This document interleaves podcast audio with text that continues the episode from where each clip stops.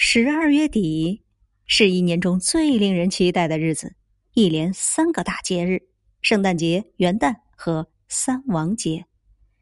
圣诞节是属于全家人的，通常有两轮的交换礼物。